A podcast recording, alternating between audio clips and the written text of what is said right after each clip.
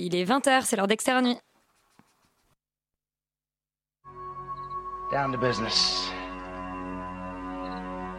I got my wild cherry diet Pepsi, and uh, I got my blackjack gum here, and I got that feeling. Mmm, yeah, that familiar feeling that something rank is going down out there. Oui, non, non, vous ne vous trompez pas, il s'agit bien d'une apostrophe. Hein. Voilà, je m'adresse à vous, chers spectateurs. Don't ever feed him after midnight. She's alive! Alive! Ready to party. I'm sorry, Dave. I'm afraid I can't do that. I'm a man. Well, nobody's perfect. Qu'est-ce que c'est C'est pas quoi faire. Les acteurs sont à l'aise dans leur personnage, l'équipe est bien soudée, les problèmes personnels ne comptent plus, le cinéma règne. Vers l'infini Bienvenue sur le ring, le terrain de jeu d'Extérieur Nuit. Ce soir, notre Justice League s'apprête à mener un affrontement. Ça ne se terminera pas en juice, mais ce sera un très beau match. Extérieur Nuit, c'est parti.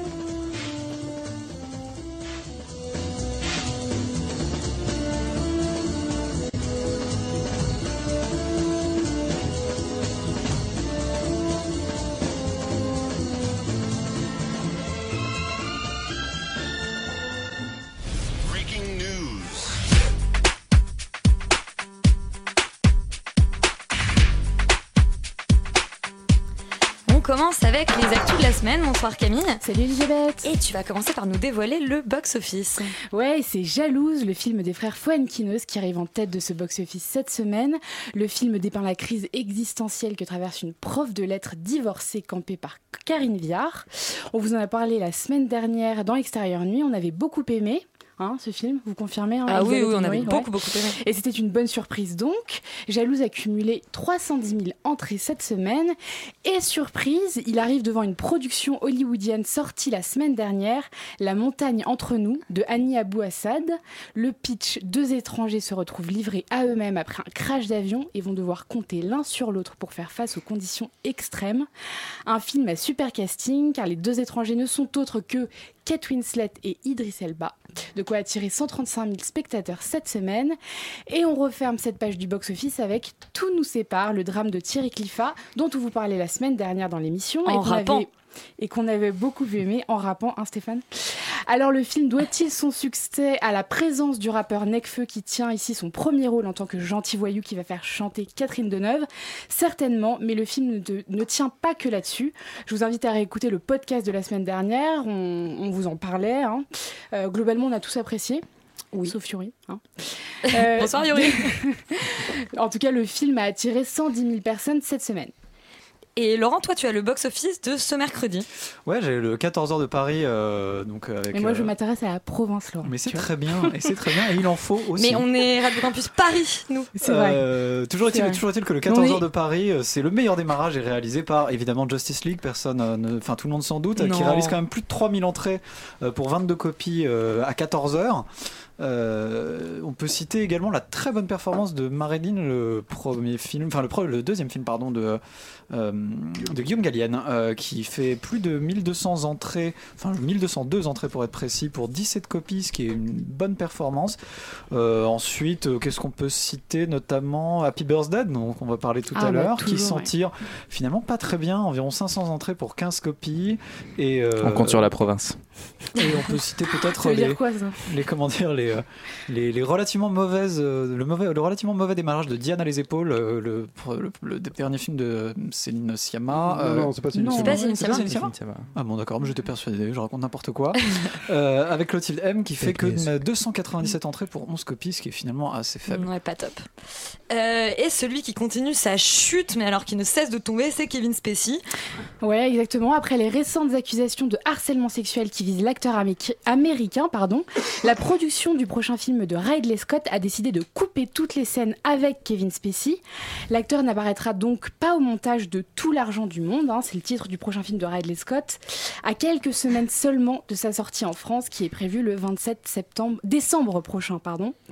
Pour rappel, il y a quelques jours, la plateforme Netflix avait annoncé l'arrêt de la série House of Cards, dont Kevin Spacey est le héros. Mais malheureusement, pour, euh, pour les victimes, j'ai envie de dire, hein, on se débarrasse pas de l'interprète de Frank Underwood comme ça. Euh, alors accrochez-vous parce que c'est un petit peu compliqué. Une faille dans le contrat qui lie Netflix et Kevin Spacey pourrait couper court à toute procédure de renvoi de l'acteur. D'après le site de Blast, relayé par The Independent, Spacey n'avait pas signé de clause de moralité dans son contrat et ne peut donc être expulsé de la série pour ce motif. Seule l'indisponibilité ou l'incapacité de jouer peuvent être invoqués comme motif de rupture d'engagement entre l'acteur et la production. Affaire à suivre donc. Mais est-ce que, euh, est-ce, est-ce que l'annulation de la série peut être un motif de renvoi de Kevin Spacey Bah totalement, bah, c'est ce qui était prévu je crois. Ouais, mais du coup là ils ont prévu de la réécrire sans Kevin Spacey. Mais ça ils n'ont pas le droit. Et ça ils n'ont pas le droit. À cause de ils peuvent l'annuler et faire un spin-off sur le, sur le personnage Ouais, de, Robin Williams. Après, par s'il est en prison, je pense qu'on peut considérer qu'il est empêché. Pour info, le, le personnage de Kevin Spacey dans le Ridley Scott, il est rejoué par quelqu'un d'autre. Ouais, Exactement, ouais, Voilà, c'est ça. 10 jours ça- de ça- tournage avec un autre acteur. Ça, Ça va coûter coûte très, 8 très cher. Ça va coûter très très cher, ouais. Donc ça va coûter tout l'argent c'est mal parti. Oh lolo. Euh, on avait un Star Wars par an. On en avait, semble-t-il, Un terminé. Seigneur des Anneaux, euh, Elisabeth. Mais justement, Oui, je on avait un. Star Wars par an. On pensait en avoir terminé avec le monde de Tolkien. Je perds pas complètement la boule. Et en fait, non, on n'a pas terminé avec le monde de Tolkien. Oui, c'est le deal de l'année dans les séries télé, on peut le dire. Le géant américain du e-commerce Amazon a dépensé 200 millions de dollars pour s'offrir les droits d'adaptation de l'œuvre culte de Tolkien, donc euh, Le Seigneur des Anneaux, pour produire une série euh, dérivée. C'est une grande première pour Amazon qui s'est livré à une lutte acharnée contre HBO et Netflix, qui étaient donc en concurrence pour acheter les droits d'adaptation du Seigneur des Anneaux. Euh, HBO aussi, parce que HBO ils disaient qu'ils en avaient marre de, de Game of Thrones, mais les gars voulaient enchaîner avec le Seigneur des Anneaux, tout ça est complètement, tout complètement, tant que ça rapporte. hein. Cette série qu'on attend donc avec impatience sera diffusée sur Amazon Prime Video, le service de vidéo à la demande euh, du groupe de Jeff Bezos, qui n'a pas encore précisé sa date de diffusion. Et moi, je pense à Norman fait des vidéos qui disait quand on vous a montré ce qui se passait avant, après. Et ben on se retrouve à vous montrer ce qui s'est passé pendant, mais que vous n'avez pas vu. Euh, celui qui va trouver une suite, c'est Neuilly sa mère, et on en sait un. Non, on n'en sait pas un petit peu plus. On a une petite anecdote. Ouais, c'est un peu la nouvelle what the fuck de la semaine, hein, je dois le dire. L'ancien ministre de l'économie et candidat à la présidentielle Arnaud Montebourg aura un petit rôle dans le deuxième volet de Neuilly sa mère, réalisé par euh, Gabriel Julien Laferrière et Jamel Ben Salah. Euh, Arnaud Montebourg interprétera peut. hein. parce qu'il avait, il cumule, je crois, il est PDG de je sais plus quoi, de- d'Habitat, je crois. Arnaud Montebourg donc interprétera le rôle d'un professeur de la prestigieuse école de Sciences Po Paris. C'est aux Parisiens qu'on doit cette information assez magique, hein, je dois le dire. Certaines scènes du film ont été tournées dans les locaux de l'IEP la semaine dernière. Arnaud Montebourg rejoint un beau casting avec Denis Podali- Podalides, pardon, Valérie Lemercier, François-Xavier de Maison et Sophia Aram. La sortie du film est prévue pour août 2018. Et on termine euh, cette page actu avec le conseil télé de la semaine. Ouais, avant de parler de la présélection euh, pour la nomination des meilleurs espoirs pour les Césars 2018, notre petit conseil télé pour ce soir, c'est Sils Maria d'Olivier Assayas, diffusé ce soir à 23h05 sur France 4. Une actrice célèbre interprétée par Juliette Binoche se rend en Suisse pour un hommage, pour se recueillir et travailler sur ses prochains rôles. L'assistante de cette actrice est jouée par Kristen Stewart. Le film est signé Olivier Assayas et c'est une pure merveille. Rendez-vous ce soir sur France 4 à 23h05. Et bon, bah, du coup, tu as, tu as grillé la petite surprise. Nous allons parler Yep. des nominations des espoirs au César. Oui, qui succédera à Oulaya Amamra pour son rôle dans Divine et Nils Schneider pour son interprétation dans Diamant Noir Avant les nominations des Césars Ah, Nils. 2018 fin janvier, il y a d'abord les présélections. L'Académie des Césars a révélé lundi dernier la liste des 36 comédiens et comédiennes qui pourraient remporter le César du meilleur espoir féminin et le César du meilleur espoir masculin. Parmi lesquels pour les meilleurs espoirs féminins alors, je vais tous les dire. hein. Noé Habitat dans Ava, Zveva Alviti dans Dalida, Iris Brie dans Les Gardiennes, Louise Chevillotte dans L'amant d'un jour. C'était donc euh, euh, Louis Garrel. Louis Garrel. Louis Et il y a Garrel. aussi euh, Esther Garel, du coup, dans le même film. Exactement, qui est aussi nominée. Voilà, qui joue la fille du, Justement, ouais. du prof dans ce film. Adeline Dermy dans Marilyn, dont on vous parlera euh, la semaine Oui, prochaine. C'est Phil- c'est Philippe Garel, euh, l'un d'un jour. Oui, c'est ce que j'ai dit, non? T'as dit Louis. J'ai dit T'as Louis. dit Louis Ah, Garrel, en fait, excusez-moi. ouais. Ouais, non, Philippe, Trop- trop- Philippe. Louis Garrel, ouais. pff, je suis submergée. Laetitia Dodge dans Jeune femme, personnellement, Oh. c'est mon, c'est mon coup de cœur. J'aimerais bien qu'elle euh, qu'elle le remporte. Elle est super dans ce film. Lina El Haribi dans Nos. Esther Garel, donc on l'a dit dans L'amant d'un jour. Anna Girardot dans tout, Ce qui nous lie. Aï- Hippolyte Aïdara, dans le sens de la fête. Ouais, ouais, elle en est encore au meilleur espoir. Alice Isaz dans Espèce menacée. Elle aussi, Ouais, c'est encore un espoir. C'est encore un espoir depuis Ouais. 10 ans. ouais. Ils sont, ils sont- elles sont- hyper confirmées. Jordana dans Le Brio. Et Là, je dis un grand, grand nom. Je mets un pas rouge d'ailleurs. Bah, elle a le droit d'avoir de l'espoir après tout. Non. enfin, pourquoi pas Lina Coudry dans Les Bienheureux. Euh, euh, Garance Mariée dans Grave, qui était super Moi, je aussi. suis pour Oh. Garance mariée. mariée.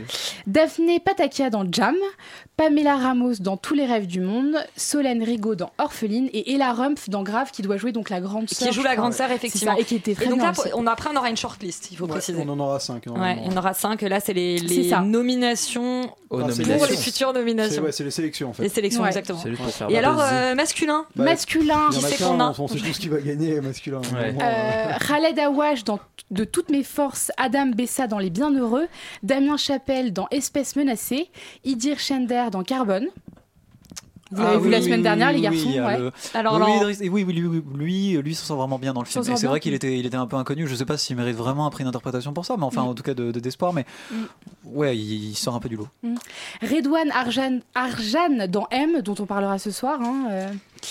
Et qui était Euh, dans, qui était dans Grave. Qui, qui était dans Grave. Ah bon? Oui. Ah oui, c'est il joue le, Oui. le, le- le colloque. Oui. Mais attends, parce que j'en ai un autre. C'est pas Rabat Naït. Ah, si, c'est Rabat. Voilà. C'est lui qui est super et qui avait joué dans Le Bonello, là, euh, Ouais, Nocturama. Nocturama. Qui était, qui- je l'aime bien ce. Et est dans bien. euh, Daddy Was Not a Rolling Stone, ne me demandez pas comment je fais ça. Il y On est a, euh, il y. Benjamin Laverne dans Le sens de la fête aussi, Qui est qui, excellent, qui est- qui est très bien. Ah mais oui, qui est mais pas, est est pas pas vraiment un espoir. non Enfin, je veux dire, le mec est sociétaire de la comédie française. Ouais, moi, je veux mais bien qu'il a un espoir. Et Guillaume. Gallienne n'est mais dans ce, dans ce cas-là, c'est pareil pour, euh, pour euh, Marilyn, là. Exactement. Donc, c'est euh, exactement la même est donc. Pablo Poli dans Patient, Nawel Pérez Biscayar Bah dans pour ce- merci. Bah oui, je pense que- 120 voilà, bâtons oui, par minute. Potentiellement. Il est Mais- très cool. Il y a aussi Nekfeu. Hein. Il y a Tu veux dire Ken Samaras pour. euh, Excuse-moi, c'est- non mais c'est- son nom d'acteur c'est Nekfeu. Ah non, non, non, non, non. Ken. Au générique, il est à Ken Samaras. Ah bah excuse-moi alors Absolument. oui donc pour euh, pour tout nous sépare.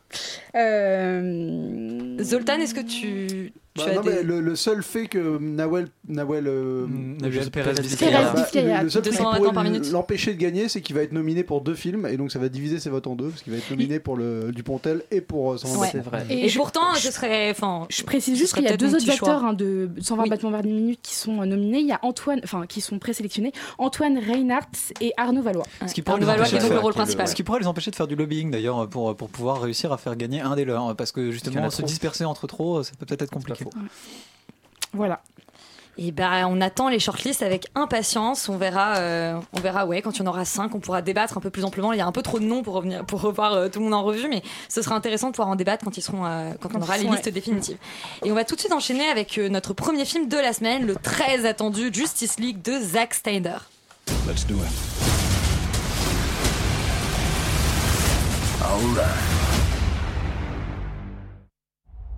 Ouh là là, déjà j'ai rien compris, ça a explosé dans tous les sens.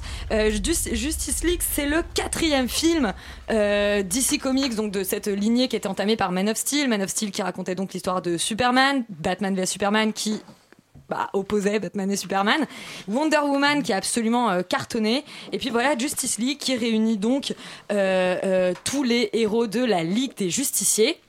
Euh, j'ai dit que c'était Zack Snyder. En réalité, et c'est la question justement, la première question que je voulais te poser, Yuri. Euh, en fait, c'est pas que Zack Snyder. Zack Snyder a eu des soucis personnels sur le tournage. Il a été remplacé euh, par Joss Whedon, à qui on devait les deux Avengers. Et du coup, est-ce que c'est plus un film de Zack Snyder ou de Joss Whedon? Eh bien, je me suis amusé un peu à, à- à déceler les, les différences parce qu'on sait que les scènes tournées avec Zack Snyder, Henry Cavill qui joue Superman a une, a une moustache qui a été retirée Oui. numériquement. Qui a fait, ça a fait beaucoup Et beaucoup du rire. voilà. Du coup, j'ai essayé de, toile. déceler les plans où il avait une moustache Enfin, un peu différente. Enfin, où il avait justement, où il avait une tête un peu différente. Et alors, je, je, je, je pencherais pour le fait qu'il y a quand même beaucoup de Joss Whedon là-dedans. Euh, dans la mise en scène, je pense que sur, sur le, le- la battle finale, C'est plus, elle ludique et moins, Voilà, moins épique. ab- absolument. Elle ressemble beaucoup à celle de Ultron. Ouais. Elle, elle est dans la mise en scène, pareil, dans une espèce de tour Donc Avengers avec 2. des voilà, avec des avec des, des monstres en CGI qui volent de partout. Donc là, on est vraiment dans une mise en scène qui est assez similaire. Euh, je pense que l'hu- l'humour de certaines scènes est vraiment apporté par Joss Whedon, notamment euh, sur le personnage d'Ezra Miller, euh, The Flash, qui je pense euh, euh, la révélation de ce film, si on peut en pas. Enfin, si on- Oh, Ezra voilà. Miller. Euh, voilà, qui est le meilleur espoir euh, de la. Voilà, c'est une révélation de, a de 10 DC ans, Comics. aussi, mais c'est Euh, Cinq ans après We Need to Talk About Kevin. Voilà. Voilà. Après, euh, ayant dit cela, je- le film n'a pas grand-chose à, à défendre. Est-ce que tu peux nous, nous, nous raconter, enfin, je, je peux Alors, le faire, ceci, globalement, euh, Batman, euh, après Ben la mort de Affleck, donc. Superman, eh ben, il se sent pas très bien, tu vois. Il, est, il, est un, il a un peu le seum, comme disent les jeunes. Et du coup, il rameute autour de lui une bande de, de beaux gosses euh, pour euh, vaincre un, un grand méchant qui s'appelle Steppenwolf. Qui- qui vient du passé, Voilà, du Moyen Âge. vient De beaux gosses et qui- Gal Gadot, quand même. euh, oui, Ouais. oui, avec Gal Gadot Belle Voilà. Et du coup, ce qui se passe, c'est que euh, Steppenwolf est très méchant et il veut des, il veut, il veut des caisses parce que c'est le grand enjeu narratif du caisses film, des caisses qui lui donnent une, une force euh, incroyable pour détruire des planètes. Voilà. Euh, Enfin, c'est vraiment ça. Enfin, c'est pas très compliqué. hein. Et, euh, et il faut arrêter Steppenwolf. Voilà. est-ce que du coup, est-ce que le- Steppenwolf est Born to be Wild ou pas? Ah, c'est beau ça, c'est bon. Non, désolé. alors il est, il est, il est, il est, il est fait en CGI et il est Ouais. assez affreux à regarder. Il est très laid. Euh, non, non, mais je, je- pff, pour moi le scénario n'a pas grand chose à faire valoir. Je, je trouve le, je, je trouve l'humour assez téléphoné. Enfin, je suis pas hyper fan du film. Je veux dire que j'ai piqué du nez quand même pendant la bataille. euh, j'ai un peu Mais on pique toujours un peu du nez pendant les. Ça, c'est le, ça, c'est la caractéris- caractéristique plutôt Zack Snyder. euh, parce que moi, je- j'aime Ah, plutôt que- bien Man of Steel et, et Batman aussi, Superman, mais donc on je- pique du nez pendant la dernière heure de bataille. Euh, Sophie, tu as certainement piqué du nez pendant la dernière heure, mais euh, je sais que tu n'as pas vu Batman vs Superman et surtout que tu n'es pas une, une grande adepte de films de super-héros. Oui, alors j'aime bien les regarder, euh, mais sans, sans connaître tout l'univers. Voilà, c'est pas, je suis pas du tout euh, pointilleuse sur la question. Donc, euh, donc moi, c'est le genre de choses que j'aime bien aller voir pour me distraire, et je trouve que ça, ça, ça, ça remplit complètement le job. Quoi. Enfin, c'est, c'est, c'est distrayant, c'est pas, euh, c'est, c'est pas une perte de temps monumentale. Ça dure deux heures. Bon, voilà, c'est, c'est, c'est, c'est, c'est drôle. Et euh, enfin, oui, voilà, moi, moi, je trouvais quand même que le personnage d'Ezra Miller est vraiment drôle, m'a Ouais, vraiment fait rire. Et Il est plus drôle que la version euh, que la version euh, de Grande Gustine dans la dans la série. Complètement. Ah bah alors là, tu vois, je peux pas te dire. Concrètement, Oh c'est- Mais euh, non, Ezra Miller est vraiment très drôle, puis c'est un très bon acteur quand même, et là, bah, il est très bon aussi, contrairement à Ben Affleck, comme on a Ah, pu Ben en Affleck est exceptionnel. Ah oui, exceptionnel. Exceptionnellement euh, hein, mou euh, et, et- et sans aucun charisme. Alors il, Et euh, il y a Il était pas, il était pas si affreux dans Aquaman, ton préféré. Aquaman qui quand même arrive Tu dans le dire film sur une musique, une musique de soi-disant hard rock de soupe en boîte. Ouais, c'est génial. Il, il, re- il envoie ses cheveux en arrière, il roule des biceps, il sort de l'eau, il boit une bouteille de whisky cul sec et après Ouais, il ouais. retourne dans l'eau. Et, T'es ouais. là, ah ouais, putain, et ça, pour avoir quoi ça. des problèmes de famille quoi. Enfin c'est. Et après il se pose des questions dans le difficile de film rendre quand même. Aquaman cool quand même. Il faut, aussi- il faut Bah, ramer c'est- quoi. C'est quand même le type qui a plus de pouvoir quand il sort de l'eau. À partir de là, il a plus que ses gros muscles. Ah non non non si il a des pouvoirs. euh, Ah bah c'est pas comme dans le comics. Donc euh, C'est êtes plutôt pour ou contre ce Justice League Bah, moi je trouve que ça, rem- ça remplit son boulot si on s'attend pas. Enfin je sais pas, vu que je suis pas une C'est du niveau fan. de Wonder Woman moins que... non bah je suis pas fan de Wonder Woman non plus mais. Moi Non, plus. mais il remplissait vraiment le job. Wonder Woman, Ouais. j'avais trouvé ça moins bien. Tu vois, Ah bon je Non, suis moi, je suis plus pas d'accord. Je C'est quand même le film le je mieux noté de l'histoire sur Rotten Tomatoes. non, non, je, je- je me suis plus je- amusé pendant Wonder Woman. Je dirais que ce, ce film-là est clairement moins catastrophique que ce qu'on a pu imaginer parce que sur le papier ça avait l'air affreux. Et, et, et là, il arrive quand même à insuffler un petit quelque chose de ludique qui me paraît tout à fait bienvenu dans cet univers qui commençait à traîner des pieds. Bah ouais. Euh, on nous annonce quand même une suite dans la scène post-générique avec Lex Luthor et le personnage de Deathstroke qui présage pas grand chose de bon non plus. Enfin, je sais pas vraiment comment ils vont, comment ils vont s'en sortir. Mais euh, moi, en tout cas, euh, c'est T'es sorti avant la fin du générique? Ah non, je suis sortie au tout début du générique. Mais J'avoue que non, j'ai mais- pas, j'ai pas, ouais, ouais. Ah, ah. Mais non. que j'attende Bah la fin bon, du bah générique. oui, bah oui. Mais j'avais 101. pas de, j'avais pas regardé. Enfin, ouais, non. Bon, bah. Bon, et bah allez au cinéma et surtout euh, ne sortez pas avant la scène post-générique, parce qu'en général c'est quand même l'argument euh, le, le plus intéressant et celui qui fait le plus débat. C'est vrai que les gens restaient dans la Après salle. la sortie, tu pourquoi. t'es demandé pourquoi. On va marquer notre première euh, pause gens? musicale. Euh, Stéphane, qu'est-ce qu'on écoute pour cette première, euh, cette première pause? On écoute le nouveau single de Forever Pavo qui s'appelle La pantoufle est dans le puits. C'est un beau titre. Ça, C'est tout un programme.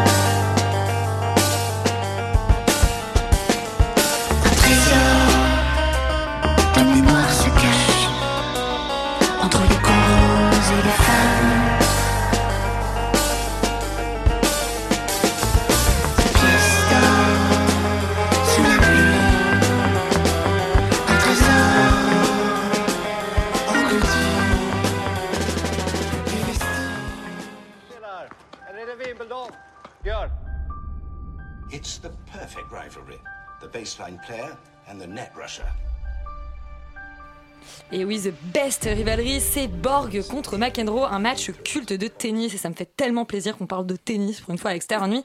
Euh, Björn Borg est un joueur suédois, euh, John McEnroe est un joueur américain. Et ils se sont livrés à un match d'anthologie euh, que le réalisateur suédois, Janus Metz euh, Pédestre, je suis pas très sûre de la prononciation. Pardon Moi j'ai Pedersen. c'est- Pedersen, Pedersen euh, promet de, enfin auquel il promet de donner vie. Euh, est-ce que le contrat, je connais déjà un peu la, la réponse, mais est-ce que le contrat est rempli de ce point de vue-là, Zoltan? Oui, bah, je pense que si c'est un film qui remplit euh, son contrat, mais qui propose rien de plus que ce qu'il propose euh, frontalement, qui est de, de, de redonner vie à un match euh, nostalgique. Donc on va Et aux coulisses de ce voilà, match. et aux coulisses de ce match. Euh, moi, j'ai les deux gros défauts que je vais énoncer. C'est un que je le trouve très scolaire, donc j'ai un peu l'impression d'avoir un, un- un jour un destin avec euh, à la fin une, une- un match accéléré, quoi. Mais qui, reste intéressant. On a l'émotion du sport et tout ça. Et le, mais c'est très formel et un peu trop, euh, on va dire, euh, avec des flashbacks, tout ça. Et le deuxième défaut que j'ai, c'est que pour moi, c'est un film un peu trop suédois aussi. Euh, et donc, ce que- euh, qui ouais. parle d'une rivalité qui n'est pas une euh, coproduction euh, suédo-finno-danoise. Voilà, Exactement. donc c'est clairement biaisé. On est du point de vue de la Suède et notre héros est le suédois. Quoi. Borg, je, ouais. je disais que c'est quoi, c'est quoi cet argument, un film trop suédois? Non, mais en fait, c'est que, c'est que ça promet. C'est-à-dire que le film, c'est quand même Borg slash McEnroe et promet dans la bande-annonce vraiment un, un combat entre les deux. Et finalement, le personnage en fait de, de, de Borg ex- et, enfin, existe beaucoup plus que le personnage de McEnroe, Oui, qui est pourtant, qui est pourtant incarné en fait. par, euh, par Shia LaBeouf, qui était le, enfin, qui, qui tenait du perfect Ouais, cast. ouais, Parce que vraiment. Enfin, John McEnroe, qui est quand même le- l'excité de service, euh, hyper antipathique, euh, hyper Bah, rebelle, c'est etc. Shia LaBeouf au tennis, quoi. Enfin, c'est... C'est exactement chez LaBeouf au tennis. Laurent. Bah non, mais je suis assez d'accord en fait. Le, le- le- pour moi, le gros problème du film, en effet, c'est que c'est assez unidimensionnel. C'est-à-dire qu'on parle de Borg. Et puis on regarde vite fait deux trois trucs sur McEnroe quoi. Et donc au final euh, la, la confrontation entre les deux a pas vraiment lieu. Et en effet c'est dommage parce que Shia LaBeouf, Shia LaBeouf en fait est, est vraiment euh, est vraiment très bon dans ce rôle de dans ce rôle de McEnroe. Mais la- l'acteur Euh, euh, islandais suédois Euh, qui incarne Borg ouais. est pas mal. Et ouais, ouais, très bien. Non, mais je veux dire, le- la distribution fonctionne bien. Le film est, le film est en effet trop scolaire et manque, je trouve, d'idées de réalisation un peu intéressantes euh, et de narration un peu intéressantes qu'il aurait pu avoir. Beaucoup de flashbacks. Pour, euh, pour, euh, ouais, mais enfin, et alors bon, Non, et beaucoup trop de flashbacks. qui aurait- Ouais, qui mais aurait même pu, pas amené pendant le match pu en plus. tenir. Enfin, Ouais, tu vois, voilà, c'est c'est- vraiment. euh, C'est-à-dire que t'as un match qui aurait pu tenir toute une structure et raconter grâce au coup de tennis des, des retours au flashback. Et non, c'est vraiment juste on, on part d'un point A, on, arri- on, on a des flashbacks jusqu'au moment où on arrive au match et après on a le match Bah, pendant on, une demi-heure. on commence par des flashs du match et ensuite on nous raconte Ouais, à peine euh, les flashs du match. hein, Non, même si, pas. si, la scène d'ouverture Est voilà. un voilà est un est des flash match et ensuite on, on- on revient au début du tournoi et on voit comment chacun en fait passe les tours pour en arriver à ce match d'anthologie en finale donc de Wimbledon. Au final, voilà, c'est c'est c'est en effet très. J'irais pas jusqu'à dire que c'est un jour un destin, mais Ouais, on, on a pas loin, en, hein. ressortant en sortant de là, j'avais c'est vrai que j'avais j'avais un peu l'im- l'impression que il aurait mieux fallu faire un documentaire. En fait, on aurait appris plus de choses et ça aurait été plus intéressant qu'un film de fiction qui finalement apporte pas grand chose. Il est il est il est euh, il est, en plus, il, a, il souffre de problèmes de construction un peu. Il y a quand même un ventre mou Ouais, au milieu bravo, qui est pas ouais. très excusable.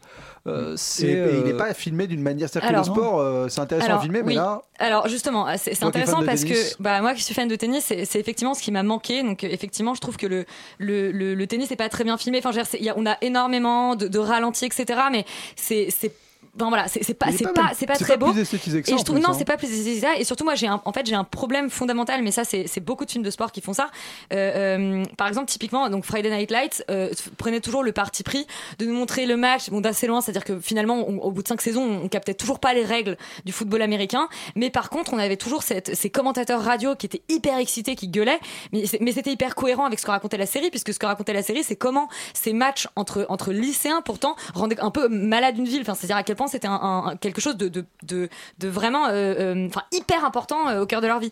Et là, je trouve qu'il y, y a un peu un contresens dans le sens où ça se passe à Wimbledon et, euh, et Wimbledon c'est quand même le tournoi le plus froid qui soit. C'est un tournoi où euh, euh, les mecs ils crient pas sur enfin c'est pas Roland Garros il y a pas de hola etc les mecs ils sont assis de temps en temps ils se lèvent ils applaudissent. Surtout parce que c'est les années Et 80 aussi, et- donc oui oui non mais peut-être mais, c'est hyper sport, silencieux etc. etc et il y a un truc vraiment très en solennel. fait, moi, ce que je et, trouve- ouais, et- vas-y. et là du coup le, le problème que j'ai c'est d'entendre ces commentateurs s'exciter dans le casque et nous dire amazing shot etc mais en fait là on n'est plus avec les joueurs on Mais est juste en train d'essayer de faire comprendre aux spectateurs les règles du tennis qui sont, je suis d'accord, fondamentalement pas simples pour quelqu'un qui connaît Ouais, pas. mais le principe Mais- de mais en fait, on la s'en de fiche. côté, on comprend. Je Enfin, voilà, pas- on n'a pas besoin de savoir euh, que, que le vit pas le tie-break. match avec eux, on vit pas leur match Non. à eux, quoi. Bah, moi, je suis pas d'accord. J'ai trouvé que justement cette dernière scène, qui est un peu, euh, qui est un peu la scène fleuve du film, qui dure assez longtemps, qui, qui, qui, qui s'attarde sur le match, euh, je trouve fonctionne bien parce que je, je, je suis pas forcément un fan de tennis, j'avais pas forcément connaissance du, du résultat final.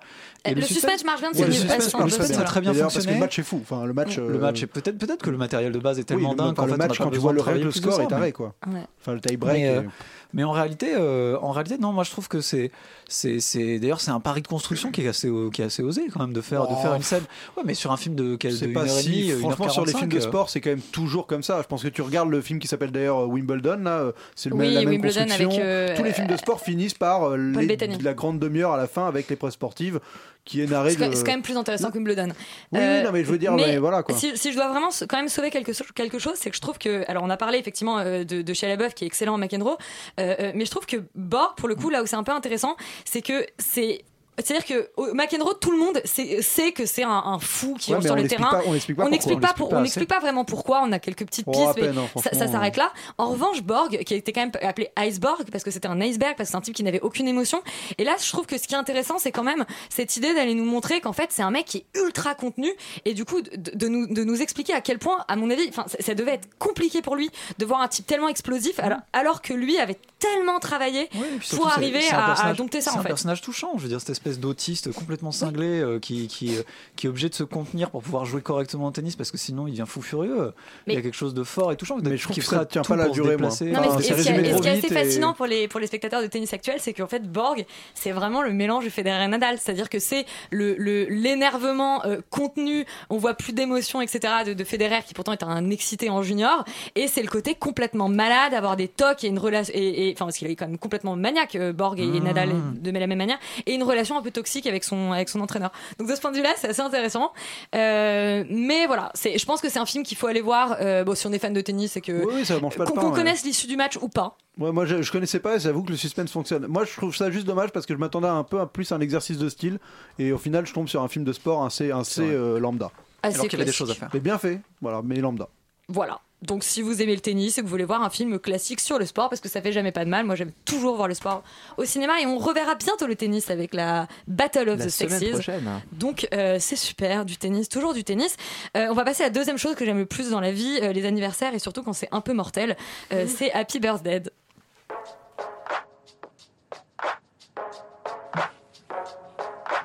Oh, hey, you're up. Am I in a dorm room? Yeah, I folded your pants for you. Great.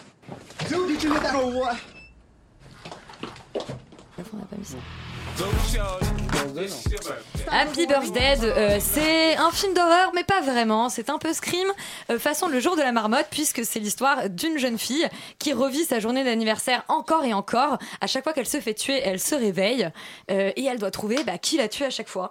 Euh, Laurent, Happy Birthday. Bravo. Bravo, moi, euh, non mais là, faut, faut voir aussi qu'on part, on part en terrain conquis, euh, à la fois une espèce de, en effet, une espèce de mélange entre Le Jour de la Marmotte, qui est un film extraordinaire, un slasher un peu parodique à la Scream, qui est vraiment euh, très sympa, surtout à l'époque, et, euh, et un teen movie euh, classique de chez classique à base de euh, La Revanche d'une blonde. Et en fait, euh, c'est vrai que le film est parfois un petit peu décrié parce que euh, on s'imagine vouloir voir, enfin voir un slasher parce qu'il est un petit peu marketé comme ça, alors qu'en fait c'est vraiment un teen movie, c'est-à-dire que c'est l'histoire, euh, voilà, d'une jeune fille qui est une peste, euh, qui est dans une sorority, euh, dans Qui est une actrice de 30 ans voilà, encore, qui est une actrice de les 30 teen ans d'ailleurs, euh, Mais qui joue vachement de ça, d'ailleurs, euh. Et dans tous les slashers. hein. Oui, dans tous les slashers. et qui euh, et qui en fait va apprendre à, à- à devenir une meilleure personne. En Oh, gros, c'est vraiment comme ça. dans le jour de la marmotte. Comme- Comme un peu Murray. comme dans le jour de la marmotte, c'est vraiment vraiment classique, euh, mais c'est efficace, ça fonctionne bien. Je trouve que le l'enquête derrière est assez euh, est assez sympathique et a et a, et a un, un vrai intérêt. Je veux dire, il y a, il y a des petits twists un peu un peu rigolos, surtout à la fin. Moi, je l'avais pas forcément vu venir. C'est pas non plus révolutionnaire, mais euh, mais c'est Mais tu, mais euh, tu lui avais quand même mis 20 sympa. sur 20 après avoir regardé le film. Parce que je, parce que voilà, par, C'est par, vrai, ouais. par, euh, par comment T'as dit Happy Birthday 20 sur 20. je dis Happy Birthday 20 sur 20 et je le répète parce que, parce que voilà, parce qu'on a chacun ses petits chouchous. Merde. Genre toi, dans, dans, dans la ligne de toutes les étoiles, c'est le 4 étoiles, toi. C'est genre le. Moi, c'est, alors après, moi, je C'est compte en, 5, moi, hein, ça a je- moi, je- débloqué l'étoile moi, je bonus, compte, hein. moi, je compte en voitures qui explosent. Donc, c'est 5 voitures qui explosent sur 5 voitures qui explosent. Voilà, c'est chaque, chacun son, son, son mode de notation. Ah, Michael Bay est à 12. Euh, Yuri? Ah non, je suis complètement d'accord. C'est le film qu'il faut voir ah cette non. semaine. Petit effet de suspense. Oui, non, mais je, suis, je, je suis complètement d'accord. C'est le film qu'il faut voir cette semaine. Il est euh, d'une drôlerie incommensurable. C'est vraiment. Vous pouvez éteindre la radio ensuite, hein, Euh, du coup. hein. Non, mais c'est vraiment. Non, mais c'est- extrêmement réussi. Voilà, moi, je, je, je m'attendais à rien. Euh, Happy Birthday, on m'a dit le titre, j'ai un peu sursauté, j'ai fait quoi? Et puis j'ai vu le film et ça, voilà, je, tout ce que t'as dit Laurent, enfin je, je vais pas le répéter, mais, mais effectivement tout ce côté teen movie complètement parodique, on est tout le temps dans l'ironie, on est tout le temps dans le clin d'œil, dans le second degré, on sait très bien euh, qu'elle va se faire tuer, qu'elle Il va. paraît qu'on devine qui est le tueur très très au début. Euh, je suis pas d'accord. Ah. moi, j'ai quand même eu une petite plus. surprise, même si quand, tu, quand on te le dit, tu dis Ah, mais Mais évidemment. oui, évidemment. Mais Ah, c'est pas. mais bien fait. C'est un twist attendu, mais c'est plutôt bien fait. C'est plutôt, c'est plutôt très bien fait. Euh, je crois que vous voulez parler du producteur Bah de voilà, ce film, ça, Jason surtout. Bloom, qui a ça, encore surtout. réussi le, le coup assez génial. Le de casse du siècle. De, quoi. de nous, de nous sortir C'est un, un film. héros, Jason Blum. Non, mais de nous sortir un film à, à, à 2 millions de dollars. 5 millions. Ouais, cinq cette millions. année, il fait mal. Hein. Cette Euh, euh, 5 millions de dollars avec, avec que dalle de moyens, hyper efficace, Des acteurs très élégamment réalisé, je dois dire. C'est vrai, c'est vrai, propre. C'est- très proprement Yes Man, fait. pas possible, qui est probablement un type enfin, qui a, qui n'a- qui Bay réali- Landon, ouais. Ouais, voilà, ouais. qui a réalisé Inconnu que euh, un Paranormal Activity Oui, 4, voilà, non, enfin, mais je veux c'est- dire un type qui sort de nulle part. Mais, mais clairement, c'est très, élé- c'est très élégamment fait. Il n'y a, il y a, il y a, pas de- il y a pas de surenchère non plus. Ça reste toujours dans ses bottes. C'est un film qui est extrêmement stylisé. Et je trouve. Ra- Rappelez peut-être ce qu'a produit euh, Jason Blum cette année. Split, euh, entre Et- autres. et Et Get Get, Out. Out. Et Alors Get Out, surtout, là, qui était la grosse surprise, petit. Exactement. et- Ce ça qui est- aussi, hein. Ce Ça qui fait est- 100 millions de dollars aussi. Ouais. enfin. Ce qui est assez, ce qui est assez intéressant, c'est que là, on a cité quand même des films qui sont un peu chics. Euh, Bah, Split, moi, c'est chic, c'est Shyamalan qui était plus très chic Ouais, ce qui est- hein. Là, Ce c'est est- plus popcorn quand ce même qui est, que ce les qui est deux autres. vraiment, ce qui est vraiment fort, moi je trouve dans, dans, le- dans, dans la carrière et dans, le personnage de, de Jason Blum, c'est que on est, on revient à un euh, cinéma d'exploitation à l'ancienne, c'est-à-dire qu'il fait euh, Mais des de films qualité. Et de bonne qualité, c'est-à-dire que il, il sort, en fait, il commence vraiment à exploser quand il sort Paranormal Activity, mais sauf que euh, comme c'est comme c'est un- comme c'est un margoulin, il en sort 8 sur la même formule, et qui fait chaque fois des cartons. The Purge, c'est pareil. Et, euh, et moi, j'ai une vraie tendresse en fait pour ces types-là qui euh, qui s'en tapent, qui viennent, qui font leur film à 5 millions et qui récupèrent ensuite un jackpot de plus de 80 millions de dollars pour Mais le dernier pour Happy Birthday, Ouais. et qui le fait d'ailleurs sans, sans se moquer du spectateur, qui Absolument. le fait vraisemblablement avec un amour à mon avis pas Mais- assez mais inconditionnel exactement. avec le Et genre. c'est- et c'est- et c'est qui est là assez sérieux. Et c'est ce qui marche dans le film, c'est justement cette, bah, c'est cette passion, tu vois, que le, le- le type fait le film avec le désir de faire rire et en même temps de faire un peu peur et de, de respecter tous ces codes-là. Et c'est banco pour euh, Happy Birthday. On Banco. oui. Et je me rends compte, euh, avant de, de clôturer la, votre chronique, que euh, j'ai dit le jour de la marmotte, alors que le titre français c'est un jour sans fin. Mais j'ai traduit Ah oui, littéralement. euh, bah, j'ai traduit, voilà, c'était le titre québécois. Euh, on va enchaîner sur un film français, M de Sarah Forestier.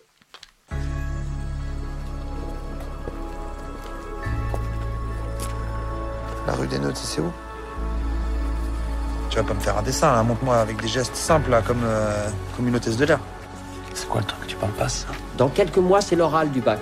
Je m'en fiche, si tu peux quand tu parles. L'actrice Sarah Forestier, qui est un peu sur le devant de la scène euh, ces derniers temps euh, pour avoir refusé de se maquiller dans une émission, on en parlait la semaine dernière, euh, réalise un film, euh, aime... Euh... J'ai pas envie de faire des jeux de mots nuls. Est-ce qu'on aime? Non, non, non.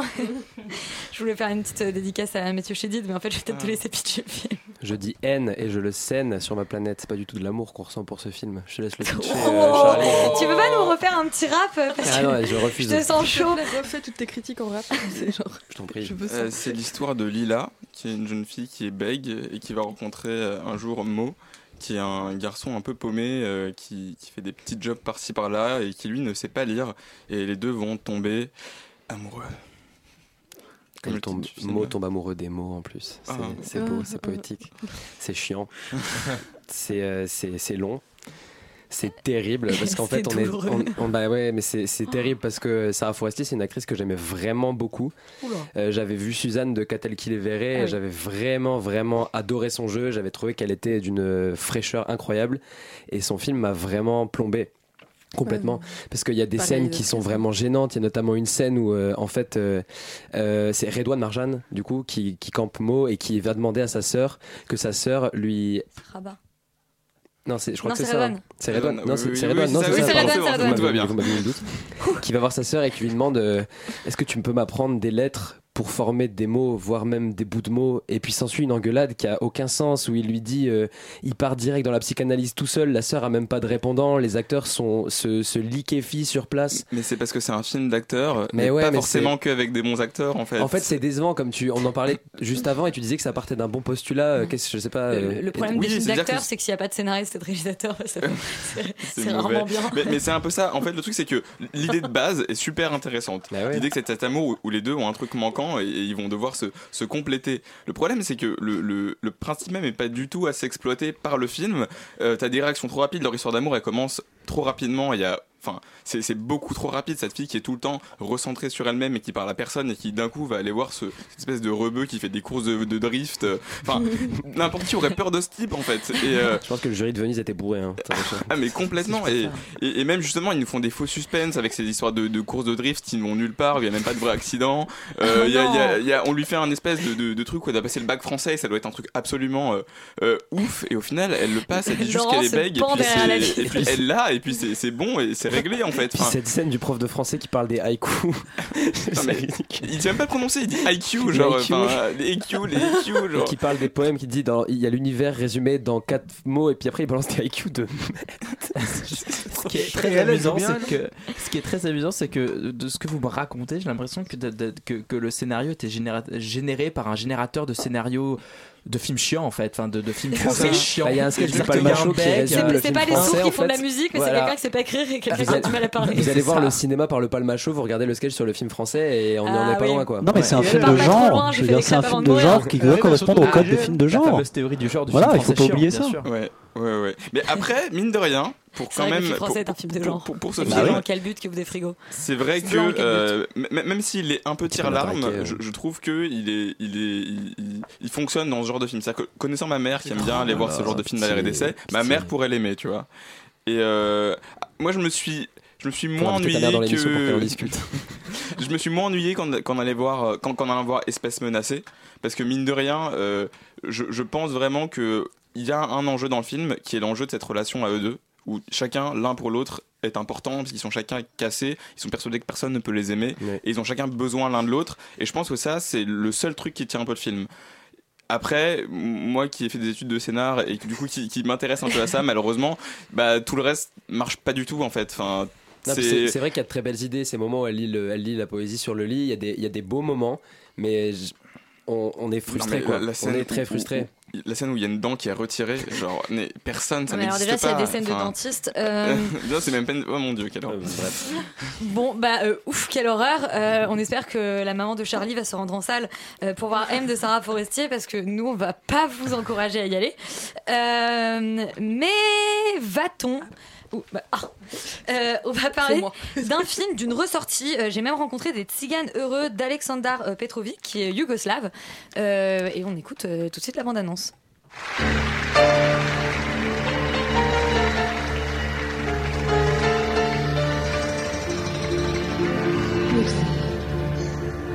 Et voici la chanson.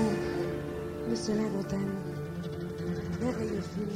Et euh, oui, donc, euh, donc euh, film yougoslave de 1967 euh, qui, qui raconte le- les, les, les déboires de, de tziganes dans une grande plaine plate, de, de grandes plaines plates à perte de vue de la campagne serbe, où ils boivent, ils chantent et ils vivent de petites combines. Enfin, concrètement, je pense que c'est ça que, qui, est, qui est le film. Ça, me, ça, Donc, ça- ça me fait penser à un, ouais. un film que tu avais vu il y a deux semaines.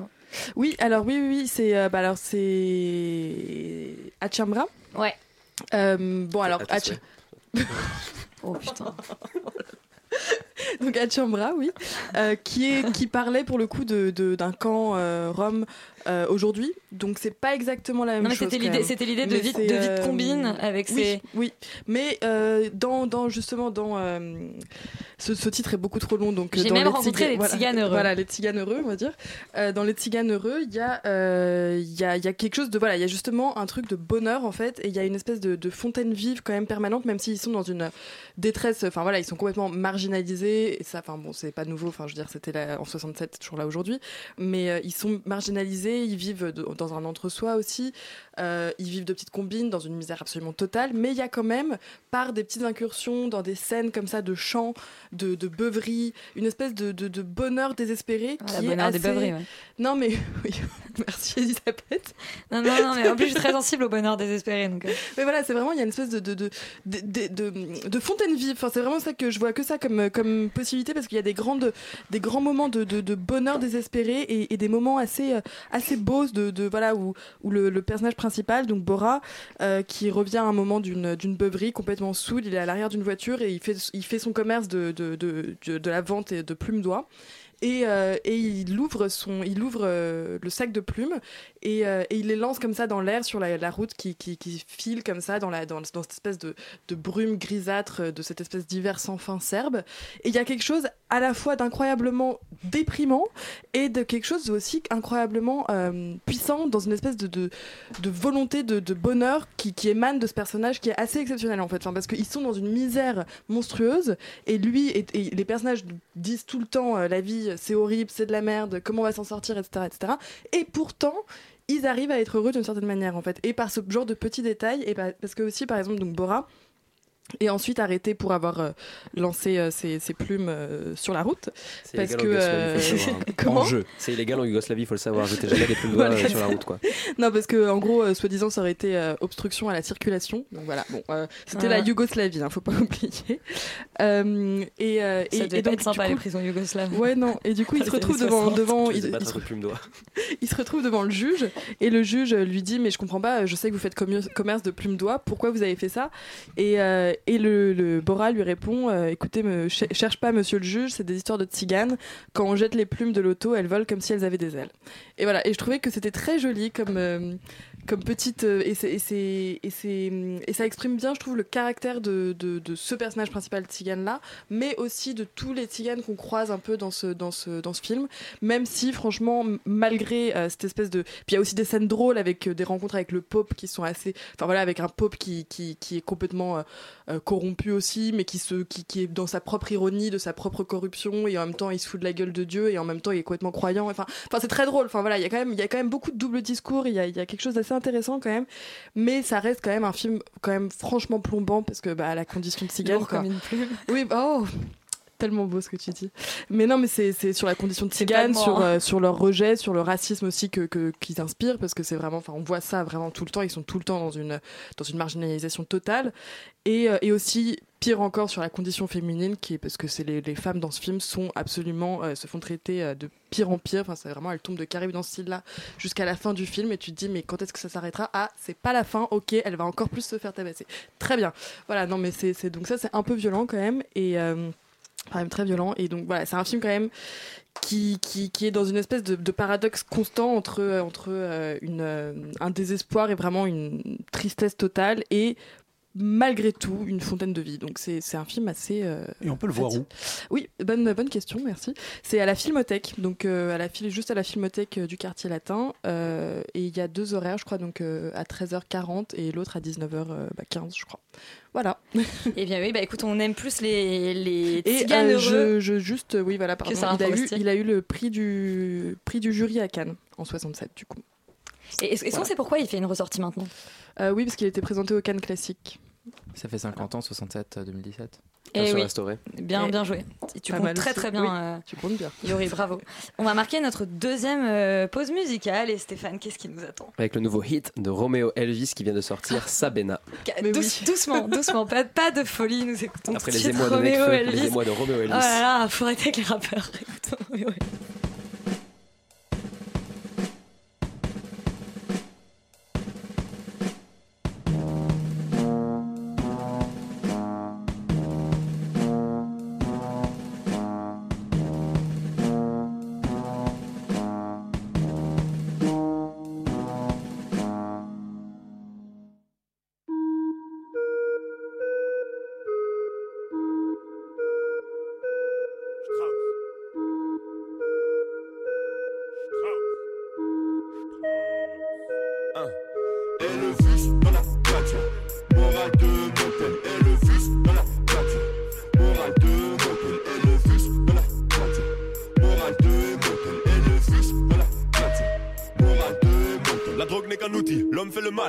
La maille, faire l'amour aux femmes de ses rêves. Dans le système, le boss a ses règles.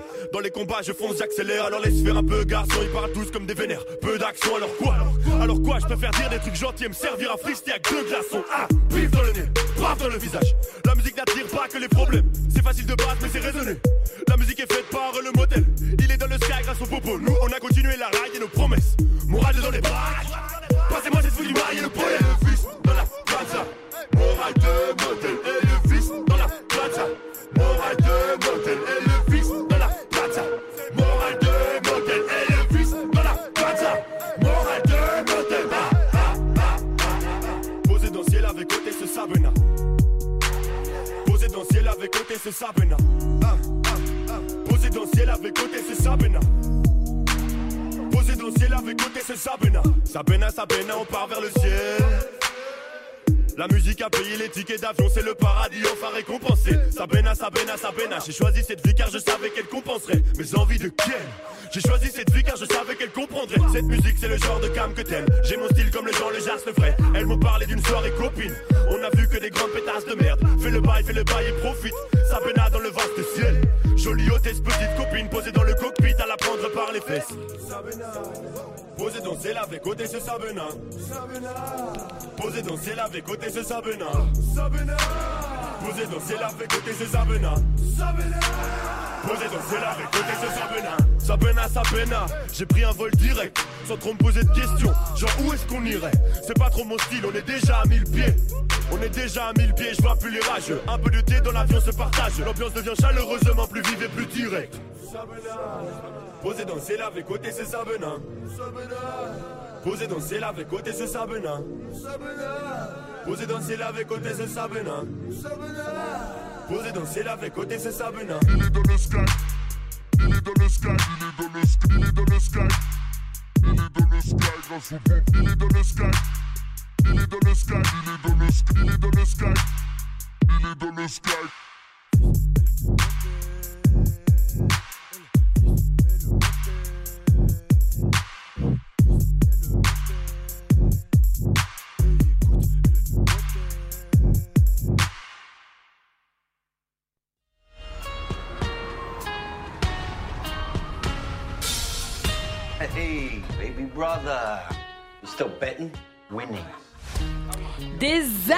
après The Wire, le chef-d'œuvre des chefs-d'œuvre en série, souvent considéré comme la meilleure série de tous les temps, le- l'ancien journaliste David Simon revient aux affaires avec The Deuce, une série qui entend raconter le début de la pornographie, euh, Zoltan l'apprend, à, à New York, euh, dans les années 70. 70. Euh, mais bien sûr, comme c'est David Simon, ça raconte avant tout l'histoire d'un quartier, donc notamment euh, Times Square, un quartier que je connais bien, et Brooklyn, un quartier que je connais très bien aussi. Donc c'est une série par laquelle je me sentais très concernée, bien que la pornographie soit pas une affaire que je connaisse si bien que ça. Euh, les deux héros euh, sont deux frères jumeaux, tous les deux incarnés par James Franco, Frankie et Vinny, le gentil et le méchant. Enfin, c'est ce qu'on pense au début. Yuri, tu as tout vu. J'ai envie de te poser une question. À quel épisode on en arrive à la pornographie? Eh bien, en fait, ce qui est très intéressant, c'est que malgré le fait que ce soit un argument, du, un argument de, De vente, vente, en fait. Film, ce euh, de la hier. série, pardon, euh, c'est distillé par petites touches et on voit comment, par, euh, voilà, par, par, par petits pas, on va arriver de- du milieu de la prostitution au milieu de la pornographie. C'est-à-dire que c'est un milieu qui existe déjà et notamment la pornographie gay est assez développée et la pornographie gay et queer. Et, et petit à petit, par des décisions de justice, en fait, qui vont libéraliser tout ce marché-là, la, la pornographie va se mettre en place comme un réel marché. Mais de- dans le film, c'est vraiment, euh, La dans, le- série. dans la série, c'est vraiment embryonnaire. C'est-à-dire qu'on n'est pas du tout dans un côté, je vais vous raconter la saga du porno. Pas du Non. tout. C'est embryonnaire. On est sur des petites touches, des petites scènes. Maggie Gyllenhaal, justement, qui, qui passe du statut de prostituée à actrice porno, mais on voit que c'est pas si simple. D'ailleurs, une très belle scène où euh, elle se rend compte qu'elle elle, elle aime, enfin, elle, elle préfère faire euh, du porno plutôt que de, de, de tapiner dans la rue. Et elle, euh, et elle donc elle va voir un réalisateur de film et tout et elle dit oui mais moi j'aimerais apprendre à faire des trucs. Et finalement lui il la renvoie toujours à sa condition de d'actrice quoi. Il lui dit non mais tu sais tu you- you're gonna look good on tape ou un truc comme ça tu vois. Et du coup il, et- et- et elle a le- les larmes aux yeux à ce moment là c'est une, une des plus belles scènes de la série. Série que je trouve par ailleurs bancale parce que je suis assez mitigé dessus Ouais. dans le sens où je trouve qu'il y a énormément de bons éléments. Enfin c'est du David Simon. Moi j'avais adoré Show Me a Hero sa mini-série avec Ouais. Oscar Isaac que je trouve que C'est un chef-d'œuvre. Ouais. euh, parce que justement il faisait une espèce de, de portrait au scalpel avec une attention toute particulière portée aux petits détails de la vie. Et là je trouve que c'est justement les petits détails euh, dans la vie des personnages les points narratifs qui, qui, qui me, qui me gênent. Enfin, je trouve que les choix qu'ils font parfois sont, sont très vite vus alors que ce sont des choix qui quand même changent leur vie. C'est à dire que James Franco à un moment ouvre un Le- lequel, James, lequel, James Franco? Le- les deux, euh, ils se- ils s'ass- ils s'associent. Il ouvre un bordel, donc il se lance dans la prostitution, et c'est traité comme s'il y avait aucun problème. C'est-à-dire que comme s'il avait aucun euh, problème moral. Un, des De la frères au même début euh, façon- tient, tient un Voilà. bar et il se retrouve euh, sous l'eau parce qu'en fait son frère a des dettes de jeu. Exactement. Et comme c'est des jumeaux, bah, Mais c'est ça, évacué, c'est évacué, pareil, de très vite. C'est-à-dire que très vite, il aura remboursé ses dettes Mhm. de jeu. Il quitte sa famille. Pareil, boum, on les voit plus de toute la série. Et donc c'est c'est plein de petites choses comme ça. Non mais voilà, c'est c'est- c'est pas- ça, ça n'en fait pas une mauvaise série. Je trouve Mais ça, à la limite, c'est pas. Enfin, qui quitte la famille et qui- qu'on les voit plus, tant mieux. ça- C'est un peu. Il se, il se- il se lance dans l'aventure, quoi, un peu. Enfin, ça. bah ouais, mais enfin comme c'est ça un peu emmerdant quoi. euh, pour la famille quoi. Bah, je trouve que c'est pas mal parce que ça raconte. euh, Enfin, il y a vraiment un rapport avec euh, une Pigalle, quoi. Enfin, t'as l'impression de, de vivre le Pigalle américain un peu. Pigalle et, la euh, nuit. et il y a un effort de reconstitution que, ouais, mais c'est un peu ça. hein. Enfin, Ouais, non, il y a mais- un effort de reconstitution qui est, qui est mais gigantesque, quoi. Il y a des séquences à Times Square, euh, où- enfin, t'es à Times Square dans les années 70 mais t'as l'impression de d'y être euh, enfin sur des kilomètres avec des figurants en tous les sens. Mm. Et bon, après j'ai vu le pilote donc peut-être que c'est là où ils ont mis vraiment les sous mais euh, mais c'est super ça, reste, et tu te dis que pour une série euh, c'est une série HBO qui parle d'un sujet qui est quand même pas hyper mainstream quoi de, de, mettre autant de sous pour on voit pas mal de parties génitales ouais on voit on voit des zizi oui exactement. Ah, c'est HBO hein. ouais non mais là c'est vrai que c'est assez c'est assez osé et je m'attendais pas à ce qu'il y ait autant de sous mis pour un sujet comme celui-ci quoi. En tout cas ça se voit à l'image qu'il y a du pognon et que t'y es quoi New York 1970 euh, là où c'est intéressant, c'est effectivement, on le disait, donc la, série est, est, sur un rythme extrêmement lent. On a énormément de personnages, Euh, mais moi, c'est- enfin, c'est ça que j'aime parce que parce Mais que j'aime beaucoup. C'est pas, ça le problème. Je sais, enfin, mais justement, là, là, où je trouve qu'effectivement il y, a un- il y a un défaut par rapport à The Wire, donc The Wire, bon, je le rappelle pour les, pour les gens qui connaîtraient pas The Wire, c'est une série qui se passe à Baltimore et qui raconte en fait dans la, dans la première saison comment, euh, euh, enfin, une, une confrontation entre la, la police et les gangs et comment ils vont les mettre sur écoute, comment ils vont réussir à stopper ou pas cette, cette montée des gangs via euh, des systèmes d'écoute. Euh, la saison 2 euh, euh, continue, on a toujours ces personnages-là, mais en plus on, on est avec des syndicats et une affaire de, de une affaire dockers, de, hein, pardon sur les docks, non, sur les de- docks effectivement. La troisième saison raconte l'ascension politique du futur maire de Baltimore. La saison 4 s'intéresse au système éducatif et le cinquième à la presse. Et là où c'était très intéressant, c'est que la première saison, qui est à mon avis euh, euh, euh, mieux construite et beaucoup plus bouclée que la saison 1 de The Deuce, euh, avait un truc assez fascinant comme ça de, nous- de, de- voilà, on nous établit un petit, on nous dit bon bah voilà, voilà ce que vous allez voir. Et en fait, on rajoute des couches au fur et à mesure. Et à la fin, ça devient un, véritable monde et c'est passionnant. Et je, et je me pose la question. Il y a un petit côté GTA, je trouve. Enfin, ça, ça fait le rapport avec le jeu vidéo euh, qu'on appelle les open world, là où Oui. on présente un monde et après on te laisse un peu évoluer dedans. Euh, Et enfin, bah exactement. Et je trouve que et je trouve que The Deuce, euh, euh, euh, il y, a, il y a vraiment, enfin en tout cas, il- on, on sent qu'il y a la matière parce qu'on nous vend la série comme une série sur les deux euh, frères, euh, donc euh, Frankie et, et, et, et Vinny, incarnés par euh, par euh, James Franco. Et en fait, effectivement, on a des on a des tonnes de personnages. On a ces personnages de Mac, on a ces personnages de, de prostituées avec une jeune prostituée qui se lance et Maggie Gyllenhaal, on sent qu'elle en a un peu plus dans la caboche Ouais. et qui veut faire autre chose. Mais on a aussi une étudiante. Euh, on a, enfin, je veux dire, qui, qui est plutôt, alors elle, c'est le personnage le plus faible, Ouais, mais qui, qui est en train de, de, de vivre une sorte de, de, de, de révolution Ouais. euh, euh, intérieure.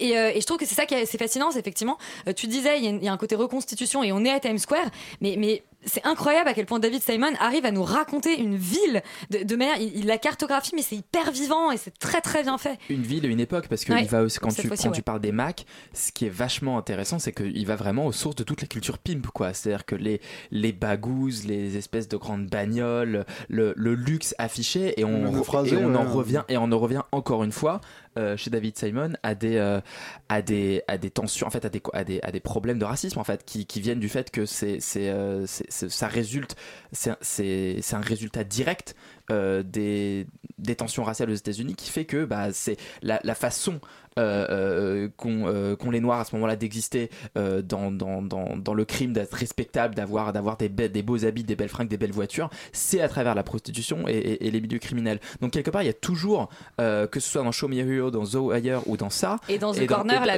la petite, la petite et série. même dans qui, Trémé, ouais. il y a toujours cette question-là qui est fondamentale chez lui et que je trouve assez intéressa- intéressante dans The Deuce. Oui, et si donc on, on devait en revenir à la question des détails, enfin du côté le, le détail vrai, je suis complètement d'accord avec toi. Je trouve que dans The Wire, c'est ça qui est fascinant, c'est que tu as l'impression, cette série c'est dingue, elle se, elle se, quelque part, elle dépasse euh, euh, le système narratif. Ça veut dire que tu as l'impression que les personnages, c'est la seule série qui m'a fait ça, continuent de vivre quand on les filme pareil quelque Ouais. part, que la caméra soit là, autre part ou nulle part, le monde continuerait d'exister et on n'en est pas là dans The Deuce. Dans The Deuce, on sent vraiment effectivement un peu trop parfois la narration qui pousse et il y a certains personnages qui sont encore un peu bancaux. Mais c'est la première saison.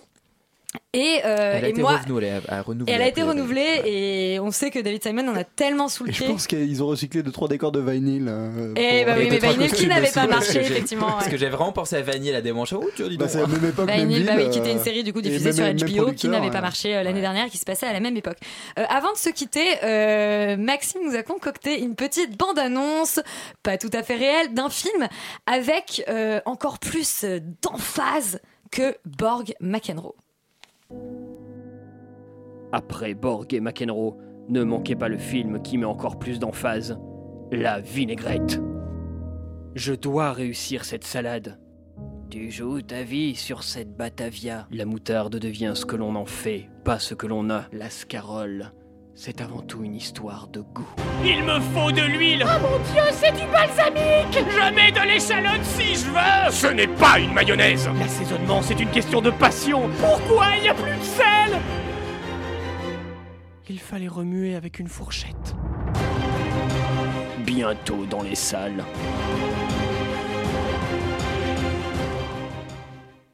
La vinaigrette, c'est le film à ne pas manquer euh, cette semaine. Euh, non, cette semaine, nous avons débattu de Justice League où on n'est pas très sûr. Vous y allez si si vous aimez toujours les super-héros et que vous n'en avez pas marre. Borg McEnroe, c'est pas mal. Happy Birthday, vous foncez. M surtout, à moins que vous soyez la mère de Charlie, vous n'y allez pas. J'ai même rencontré des tziganes heureux. Vous y allez, vous vous dépêchez parce qu'il y a que deux horaires par semaine et donc ça va pas rester longtemps. Et surtout, vous regardez The Deuce. Euh, on vous dit à la semaine prochaine. Et, euh, je suis désolée, ouais, euh, pas banco, mais bancal. hein. À la semaine prochaine.